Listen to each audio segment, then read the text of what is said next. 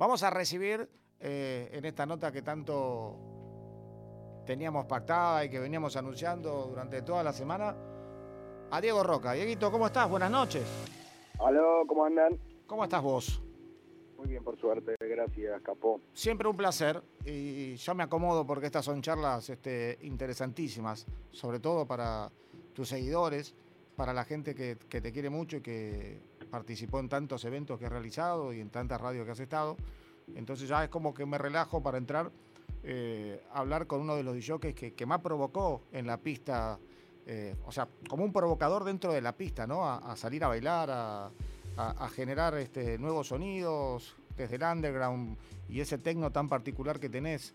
¿Cómo, cómo decís que, o cómo lo explicarías eh, esa inserción en el público?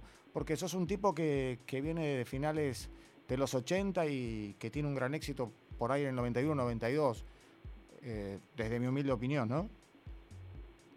Sí, bueno, em, a partir de ahí, de los 90, como decís vos, nosotros empezamos, por lo menos yo y un par más de amigos, empezamos ahí a mediados de los 80, fines, y posiblemente de la explosión, la primera de haber sido ahí a principios de los 90, de la época del Deep House, empezado el éxito de los boliches más chicos. Y en cuanto a la actitud, creo que es un tema de gustos y de, y de tratar de imponer siempre lo que a uno le parecía que podía llegar a, a caminar, con todos los riesgos que ello llevaba, ¿no? Sí, sí. Pero bueno, siempre para adelante, como, como se debe. Nosotros te, decíamos provocador por la forma que tenías eh, de tocar, de manejar el vinilo, de moverte en la pista y mucho antes de que existiera la serie El Señor de los Anillos, vos ya lo habías hecho eh, en vivo, por lo menos para la parte gráfica, un tipo que siempre tocó con muchos anillos, perdóname el chiste, pero eh, eras un tipo que en realidad lo sos, que, que llamas mucho la atención en la cabina. Eh, seguramente por tus movimientos, por tu concentración y, por tu música. Eh, contanos un poco cómo fuiste evolucionando a partir de ese comienzo y, cuál es la parte o la etapa de tu vida que, más te llenó como DJ.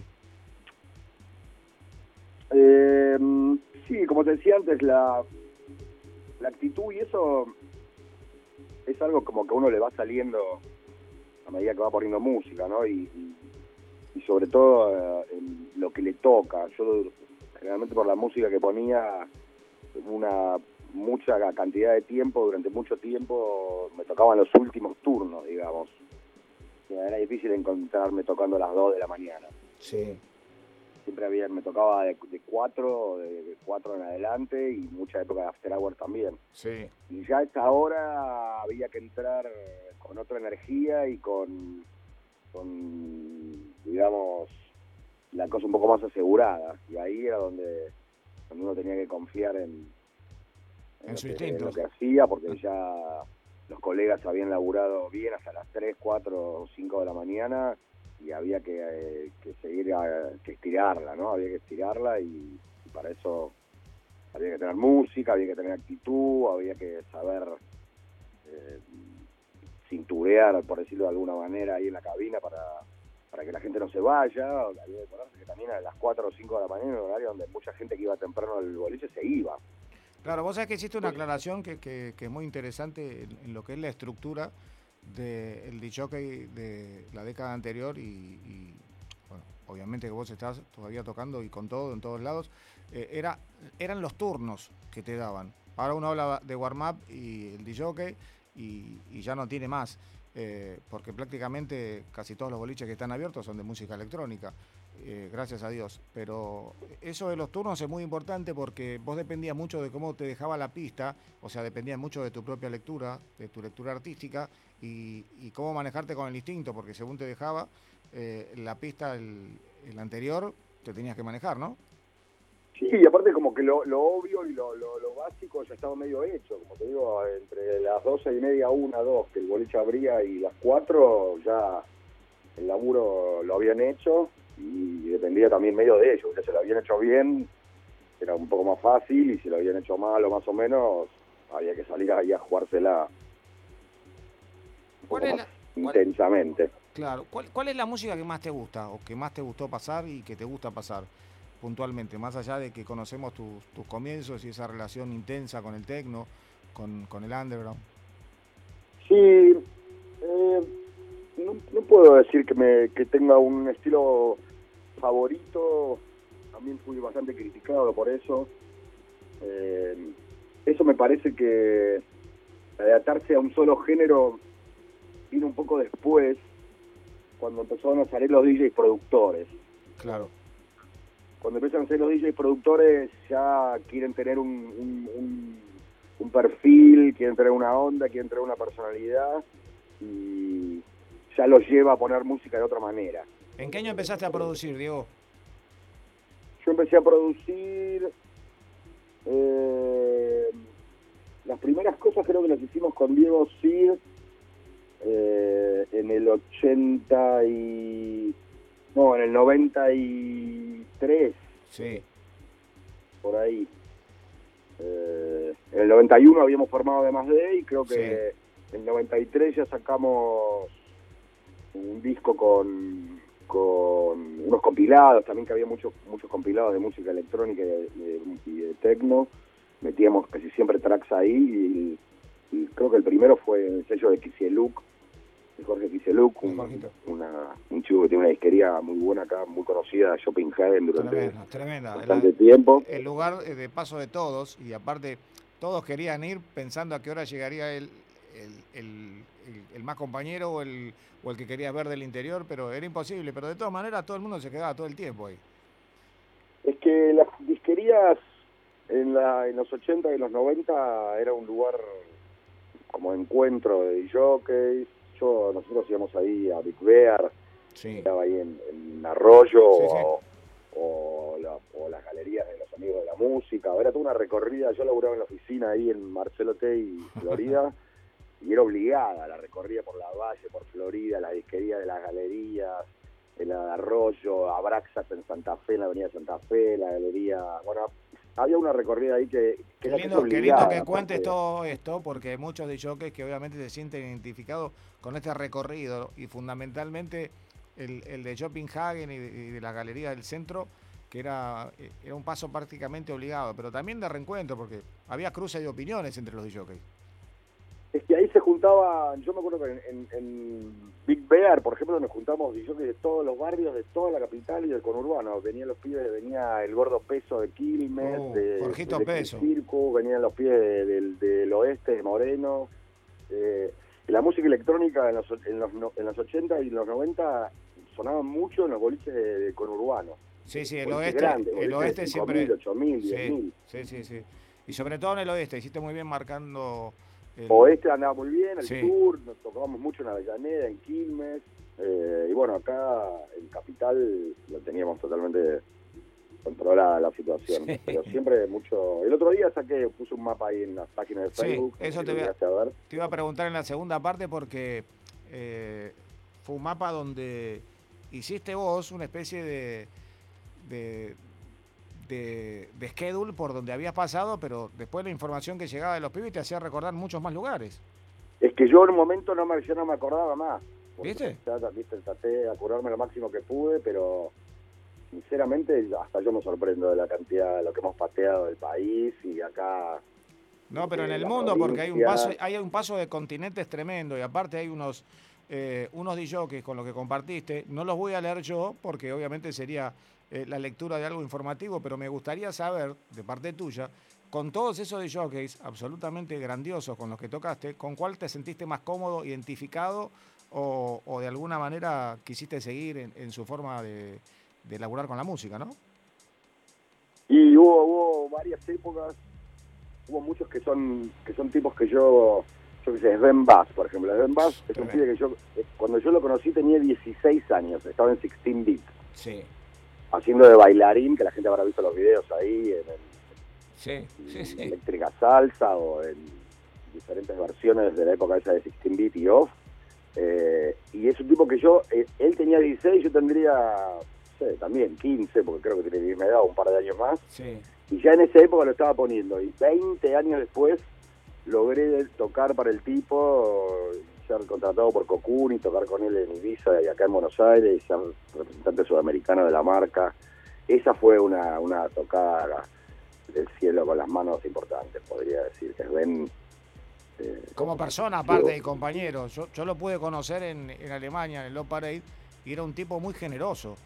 Y, Son tipos muy grandes. Uno realmente no se dimensiona eh, lo que han, lo que representan. Son tipos culturales. Eh, hablar de Ben Bass en Alemania es como hablar de Charlie García. Sí, sí, tal cual, tal cual, tal cual. El tipo, yo fui a laburar con él en Frankfurt, el tipo tenía su programa de radio en, la radio estatal alemana. Sí. Lo trataban como si fuera un primer ministro.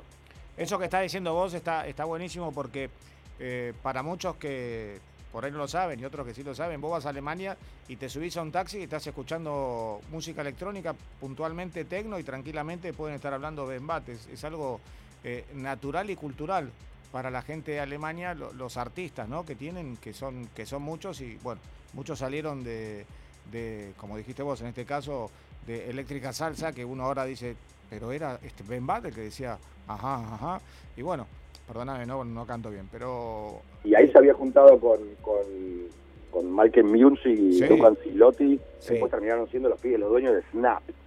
Sí, increíble. Ahí, fue donde ganaron realmente la plata, porque en la época de 16-bit y, y, Off era todo muy underground, y aunque los tipos eran muy conocidos, era todo muy pequeño, no había una gran industria ni nada. Después cuando sacaron Snap, ahí realmente se fueron para arriba. Sin dudas. Escuchamos un cachitín eh, tu música, si querés ponerte arriba y contarnos lo que, lo que estamos escuchando, lo podés hacer. Así distendemos un poco esta charla y tenemos unos cuantos minutos más, ¿vale? Dale. Gracias, Dios.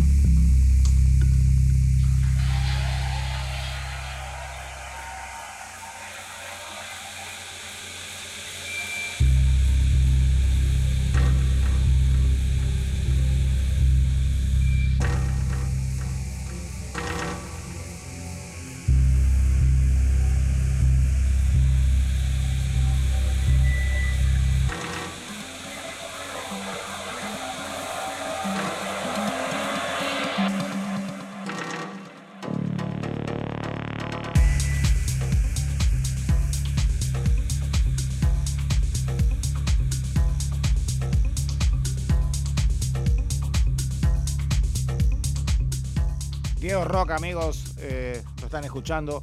Dieguito, contanos un poco esto que estamos escuchando. Esto creo que es 921, em, que es un track que saqué para el sello Alola de Omid 16B, algunos se deben acordar. Sí. Yo, eh, podríamos decir, eh, él se define como progressive, pero es un poquito más oscuro tal vez. Sí. El techno y el progressive. Sí, hoy, hoy creo que, no sé qué pensás vos de los géneros, el, entrecruzamiento que hay. Me, gustaría que un tipo que produce y que toca hace tantos años y que la verdad es uno de los referentes de todos los argentinos y del continente sudamericano, ¿qué piensa de ese entrecruce que hay entre tantos géneros, ¿no? El tecno, el trans, eh, el progressive, algo de house por los vocalistas. Eh, ¿qué, pensás? ¿Por, qué es eso? ¿Por la demanda, por la velocidad de la música? Estos últimos años me parece que se se corrió, no no hay una línea muy marcada, me parece que es difuso. Sí. Eh, y las nuevas generaciones mm, me parece que tienen los conceptos en cuanto a los géneros definitivos un poco, eh, digamos, nublados. Melodic techno. Claro, eso te eh, preguntaba. Tratan de, de, bueno, no, no, sé, son como las nuevas No, pasa que vos por ahí vas a una pista que te invitan, estamos hablando antes de la pandemia, y te encontrabas con que estabas escuchando trans cuando fuiste a ver eh, a un DJ tecno, que obviamente inmediatamente en dos o tres temas se transforma otra vez en tecno, pero es por esa fusión. Y sobre todo la, palabra tecno y el género tecno posiblemente sea el que más, digamos, difícil de clasificarse ahora porque hay como varias variantes.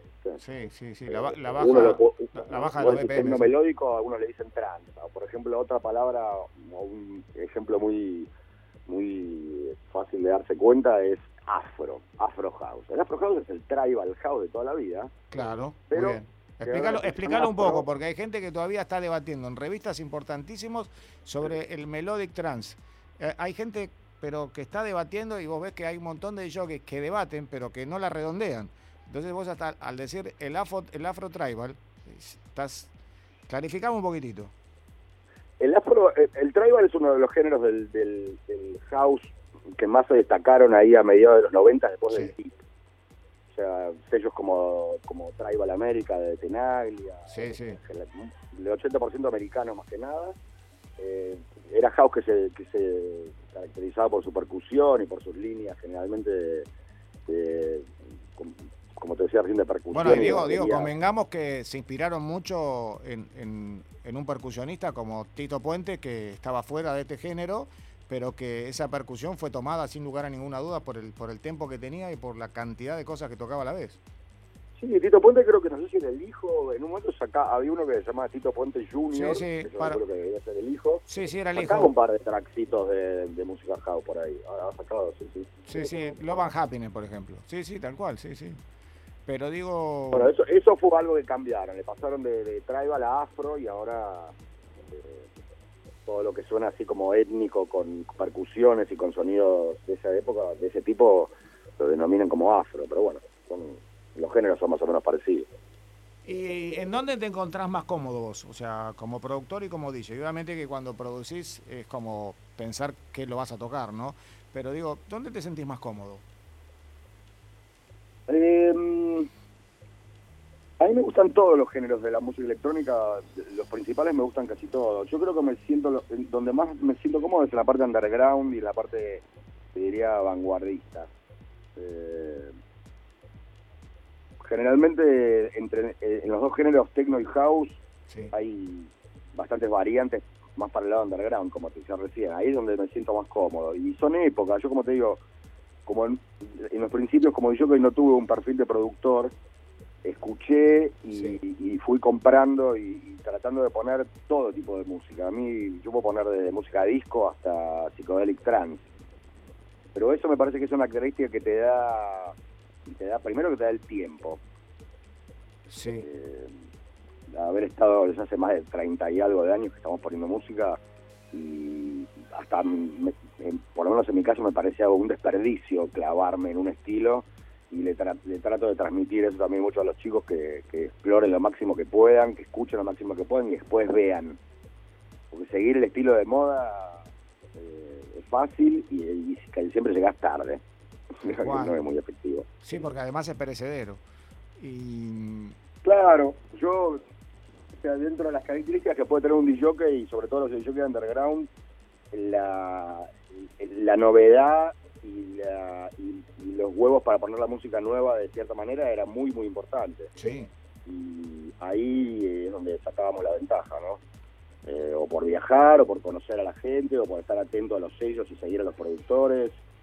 Eh, yo compraba en la disquería, se me echaban de la disquería. No, pero aparte, Diego, vamos a decir algo. Eh, en una en un boliche underground, tranquilamente se podía pinchar un tema de la década del, del, 70, no disco. O sea, y, esas búsquedas que hacían los DJs era realmente extraordinaria. Por ahí tirando un poco para el rock, pero eh, tenía esas características el underground, que te sorprendía permanentemente.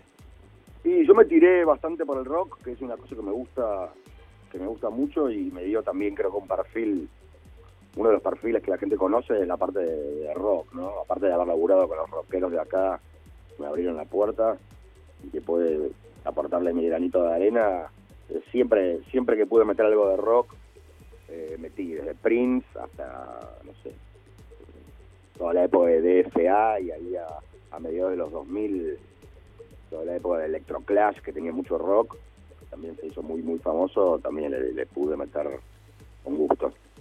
Te gustaba mucho Prince, yo me di cuenta por, porque en muchas producciones tuyas estaba como inspirado y además cada vez que se habla de Prince sos una palabra autorizada. Y... Es un tipo que realmente era... Y lo vi tres veces en vivo. Ajá. Y el que lo vio y el que lo siguió y todo, no nada más que enamorarse y, y, serle eternamente seguidor. Y de los grupos de rock, eh, puntualmente de rock, con manifestación rockera absoluta, ¿cuáles para vos considerás que tienen influencia en la música electrónica o en los DJs de música electrónica? Y los más, los más eh, 4x4, te diría. Yo soy muy fan de ACDC, que es un rock cuadrado que se puede meter en cualquier set de música electrónica muy fan de The Cult, con lo que pasa lo mismo. Este, y después, eh, en una época fui muy fan de Iron Maiden, tuve una época muy fuerte de, punk, rock y de Ramones, Sex Pistols, Dead Kennedys y toda esa, esa camada que uno pasa ahí en la, adolescencia. Sí. Así que un, poco, un poco de eso fue creando la ensalada. Bueno, Diego, hablando de, tantos viajes, eh, en los viajes seguramente te has cruzado con sellos eh, y más allá de, participar o no de esos sellos, ¿cuál, fue el sello que, más respetaste? Yo me acuerdo que en una época estabas muy convocado por Ministry of Sound, por ejemplo. Es un ejemplo que tiro. Ministry, sí, Ministry fue la primera marca grande para la que trabajé antes de Cream. Sí. Eh, Ministry, bueno, el que sabe un poco la historia, es un boliche en Londres realmente infernal, infernal, donde pasé noches increíbles, noches, yo sé, la noche, por ejemplo, de Sasha y Dewey, que se llamaba Northern Exposure, que iba los domingos, era una cosa fuera del planeta, porque creo que pocas veces viví algo igual. Sí, Ministry después lo seguí, después eh, fui muy, muy fanático de Gigolo, al cual también le hice bastante favores a DJ Hell, lo trajimos como tres, cuatro veces eh, y expandimos. ¿Cómo es tocar con DJ Hell, no? Porque hay mucha gente que lo ve en un flyer, no lo pudo ver y ¿cómo es tocar con DJ Hell? Porque lo buscás y lo escuchás de una manera... Hell es un cabronazo que al final me terminé medio peleando, pero bueno, más allá de eso, claro, porque eh, con Gel pasó algo muy interesante que la gente debe saber, que tenía él tenía una, una jugadora local que era Romina, o que es Romina, porque creo que Romina sigue perteneciendo a la escudería de Gigolo. Sí. Y yo aparecí un poco antes, contratándolo y poniendo toda la música de él. Cuando él vino para acá la primera vez, la conoció a Romina todo y quedó como con ciertas preferencias, vamos a ponerlo así como para que no se enoje nadie. Está perfecto. Y, pero nada, más allá de eso, eh, corrimos acá, expandimos la onda de Gigolo, que era muy, muy interesante. Jake Hell es un tipo también tiene una carrera de muchísimos años, es uno de los pilares de, la música electrónica alemana. Si tenés que nombrar a cinco tipos importantes en la música alemana, él está. Está, está. Diego, escuchamos un cachitito más de tu música y después vamos a la recta final de las preguntas. Y por supuesto hay muchísima gente que, que no solo me hace preguntas, sino que asiente y se ubica en el tempo donde vos estás desarrollando la idea. Escuchamos un cacho y seguimos, dale. Dale. Gracias, Diego. Diego Roca, chicos. Acá está la música. Vos estás en Nacional Rock. Recordad que el WhatsApp es 11 39 39 88 88. Estamos en todas las redes. Nacional Rock 937. Y por supuesto para todo el mundo por www.nationalrock.com. Diego Rock, amigos, en the mix.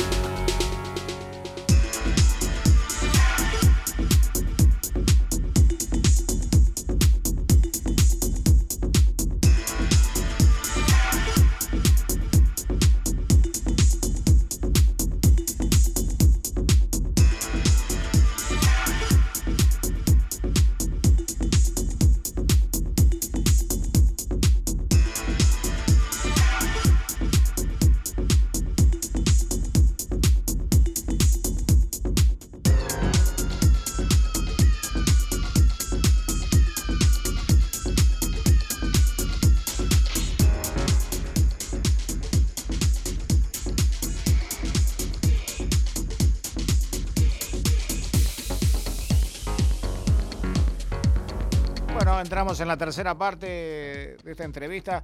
Digo, que sepa la gente que pasaron 47 minutos de la medianoche, que estamos en vivo, ¿no? Vamos, sí, acá. Yo te agradezco mucho. 46, dice mi reloj. Bueno, está bien. Vamos a debatir un minuto, pero digo, yo te agradezco mucho, porque vos sabés que con la tecnología ahora todo cambia, hay streaming, los programas de radio son hablados desde casa, tocados desde la consola, y bueno, eh, ¿qué estábamos escuchando? ¿Cómo... Eso era Organ Pump, está incluido en el último EP que saqué para Apical, Ajá. es una señal de tecno, eh, y está hecho todo con sonidos del, del Pump Up de Valium de Mars. Sí, sí, sí, el, el clásico que escuchábamos tanto, ¿no? Exactamente, que ojo que Mars salió en el 87, Tal cual. un tema casi pre-house y, y para mí una, un codo en la música electrónica. Yo Sí. después de escuchar Mars me cambió... Nada sonaba como Mars antes de Mars. No, eh, pero está catalogado como tema ochentoso, ¿te fijaste? No, esta- Porque, porque- esto que estás no, clasificando vos está bárbaro. house. Acuérdate que la- la- el house y el, y el, y el house y el techno como géneros en sí empezaron ahí a fines, 89, Claro. 90, después del New Beat, después de la Acid House. sí, sí. Sea, Vamos a poner para la gente más comercial la referencia Z95, por ejemplo, en esa época. Claro, ahí se salía de, de- de la época synth pop y todo eso que te estoy diciendo. La Z era una radio de música electrónica no underground. Claro. En ese momento había época, había música electrónica comercial muy buena. Veníamos de la época de Eraser, de Mode, ¿no? O sea, casi la época de oro del synth pop. digamos. Bueno, pero entiendo que la estrategia, y bueno, vos lo conocías también, de Bernardo Bergeret era apuntar a la comercial para hacerlo conocido. Yo creo que fue un- una gran apuesta, yo creo que fue... Ellos siempre tuvieron, sí. siempre tuvieron esa visión comercial de, de grandilocuente que a veces les dio muy buen resultado. En el caso de la radio y después de las producciones de ellos tenían también Bueno, yo lo conocí, buena- yo lo conocí a Diego en, eh, en Abraxas, eh, pero, eh, a, a Diego Cid, ¿no? Que le mandamos un gran saludo, que sabemos que siempre está trabajando con vos, que Sí, Diego está ahora con su barco nuevo feliz. ya estaba, estaba laburando y haciendo música y siempre hablábamos de vos y, y del fenómeno que representaba eh, Diego Roca cuando salía a las pistas, ¿no? Tuviste un, un lugar muy particular, ¿no? Como residente que, que muchos eh, lo recordamos porque era un lugar donde teníamos que parar ahí en la calle Araos o, o un lugar que estés donde estés, había que llegar a la noche, ir a la calle Araos y ver a Dieguito. Y Delight era um, un boliche también que marcó una época, fue el primer after hour grande. Sí, Eh, yo el primer año de Delight, que fue, yo trabajé 89, 90, 91. Y to- Sí. casi todo el 89 y sobre todo el 90, eh, laburé solo 12 horas. Entraba a las 12 y me iba a las 12. Sí. Porque era, after hour y la gente venía de la City de Mix en esa época. Vos ibas a las 7 de la mañana a la puerta de Araos. Y la cola- ¿Vos te acordás la gente que había? Sí, sí, sí. Porque todos los, había after hours en esa época, pero los after hours eran todos antros muy chiquitos y muy Sí. underground. Y. Delight no era un boliche underground. No, no, no. Era, era- era Yo un- lo hice medio underground por la música que ponía, pero ellos estaban apuntados a un boliche de, que venía onda tipo Rainbow, y Sí. que no llegaban a ser del todo underground, eran diferentes por la Sí, música. la aclaremos, aclaremos del Rainbow que estaba en Riobamba y Santa Fe, si no me equivoco, más arriba. Ese es uno y había otro, el primero estuvo en Junín. y Santa En Fe. Junín y Santa Fe, sí, arriba, en la esquina. Claro. Sí. Este yo llegué a ir muy poquito, yo llegué a ir un poco más a verlo a David Kauman, al de Cerrito y Santa Tremendo, Fe. tremendo. Bueno, y convengamos que también vamos a mencionar a Palmer, que estaba relacionado con Rainbow. Claro, Palmer estaba, era, fue durante una época fue uno de los dueños de Rainbow, me parece. Sí, sí, sí. En, en la época de Junín, en la época de Junín Santa Fe estaba prácticamente como, la persona que se relacionaba. Diego, bueno, entonces me, me contabas, eh, Delight, ¿cómo, ¿qué ocupa dentro tuyo artísticamente? Y Delight fue muy importante porque Delight fue justo en esos años que te digo que se, que se consagraron los géneros del techno y del house. Sí, señor. Yo ahí en Delight puse desde Dominator, que fue también un, un tema que marcó el famoso moscón electrónico que la gente se debe acordar. Ahora Dominate, un. You, creo, ¿no? Tenía. Ahora está sampleado, un mo- lo están usando un montón. Un Sí. montón, ¿eh? Además, 2021, muchísimos temas de techno tienen los ruidos de, del, del sonido rave que se llamaba en esa época. Así es. Ahí puse, empecé a poner eso y, como te digo, eran 12 horas de música en Delight y teníamos el famoso video hi-fi. Claro. Yo me río porque me acuerdo, porque era, era pasar o pasar, había que pasar por, por, lo, por lo de Roca, así se decía, por lo de Diego, eh, y Delight había veces que, bueno, estacionar, olvídate. Y eso que en esa época no había muchos autos, pero... Sí, yo estacionaba, me acuerdo, ahí en un, había una especie de mini estacionamiento sobre la misma cuadra, metido para adentro, que nos guardaba un lugar que era, era jodido estacionar. Sí. Pero en Delay, como te digo, teníamos el video hi-fi que iba, yo iba a la... En esa época de Delay iba a la disquería, iba a lo del Tano Chiarelli. Qué bueno todo lo que contabas. El Tano Charelli era un pie que se dedicaba, no sé cómo hacía, el turro. Sí. En esa época había MTV con unos videos muy locos de madrugada, con unos programas en TV, Liquid TV y otros más que pasaban música de esa que te digo, sin pop, pero del underground, muy buena y algunas cositas nuevas. Entonces era ir a lo de Charelli, te sentabas en la casa, te daba unos libros gigantes, unos books, donde vos elegías y te armabas tu compilado en video. Ah, no puedo creer el video eso, yo tenía una caja llena de videos y ponía horas de video porque la, la casetera de hi-fi sonaba mucho mejor el video que el vinilo. Ocho horas tenía. El video es una cinta de 8 milímetros. Claro, y tenía ocho horas. Me acuerdo que tenía ocho horas en una calidad, 16 en otra y cuatro en otra.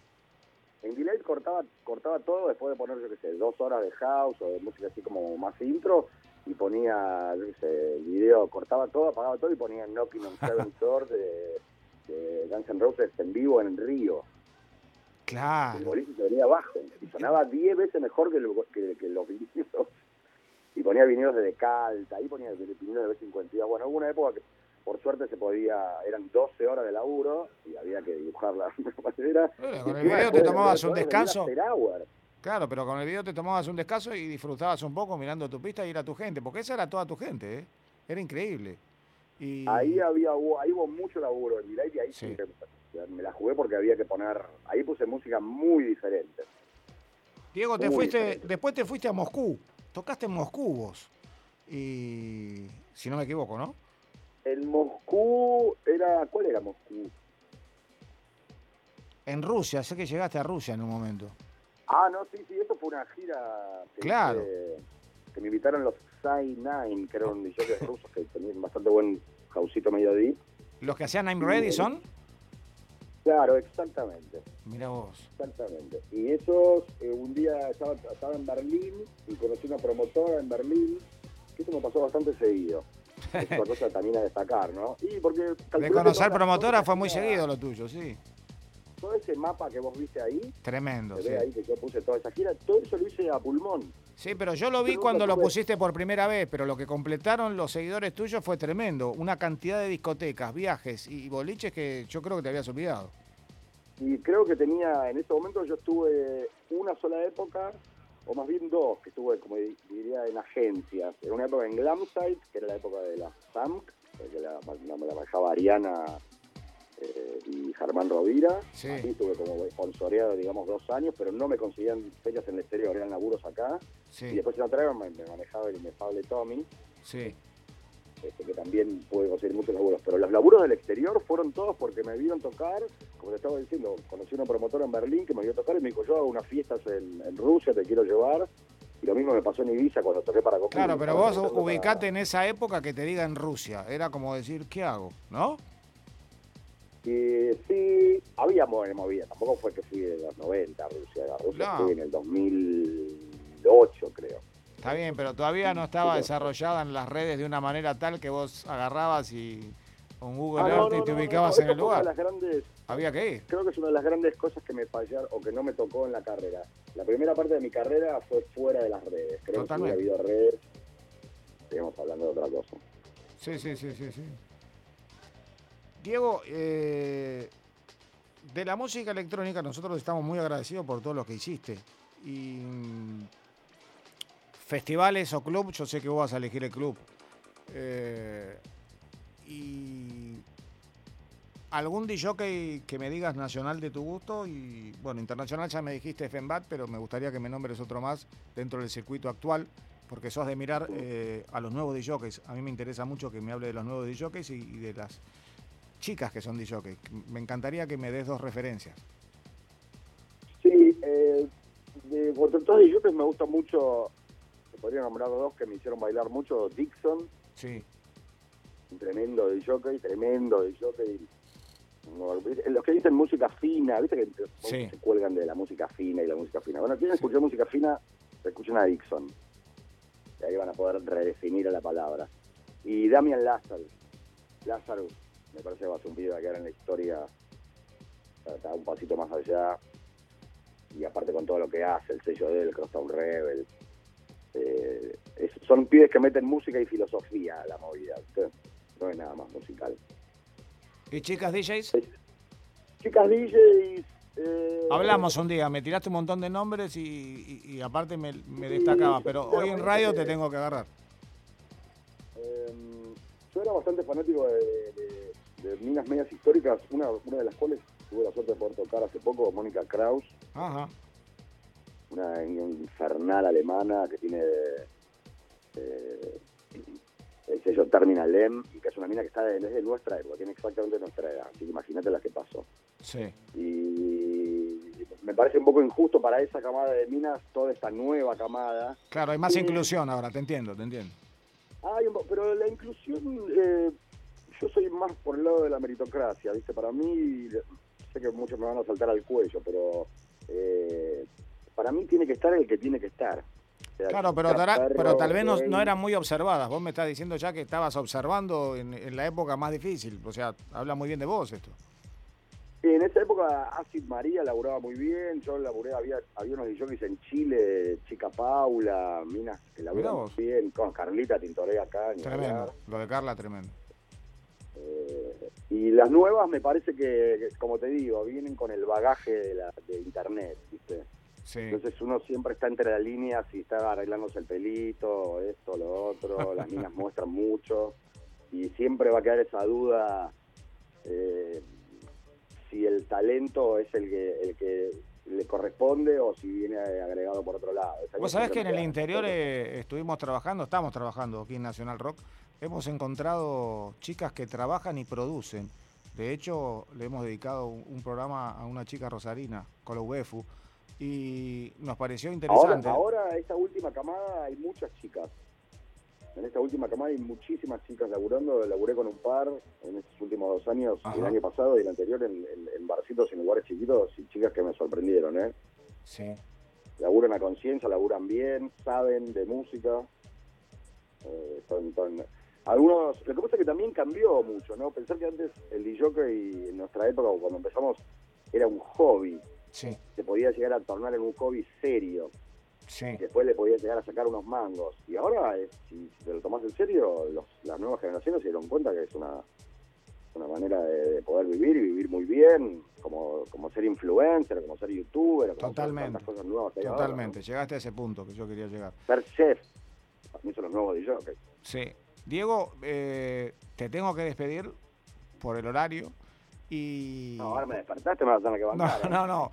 Pero lo que te quería comprometer es a una segunda parte en un par de programas porque me quedaron un montón de preguntas y por sobre todas las cosas es que haces una descripción de lo que fue el cuadro de la música electrónica en la Argentina, el desarrollo, los DJs y tu opinión la verdad que es muy importante para los oyentes, me doy cuenta porque nosotros lo estamos transmitiendo por Facebook y las preguntas que hacen y cómo se ponen de acuerdo con lo que decís o, cómo debaten entre ellos y me parece interesante convocarte a una segunda parte. Agradecerte eh, todo este laburito que hicimos en la semana de, poder concertar la nota y bueno, contarte que siempre fui, más allá de compañero tuyo, un, gran admirador, eh, un, un, gran dichoque con el que se puede debatir bien fuerte, bien duro y que después te quede una conclusión después de esa, eh, después de esa performance de debate, digamos.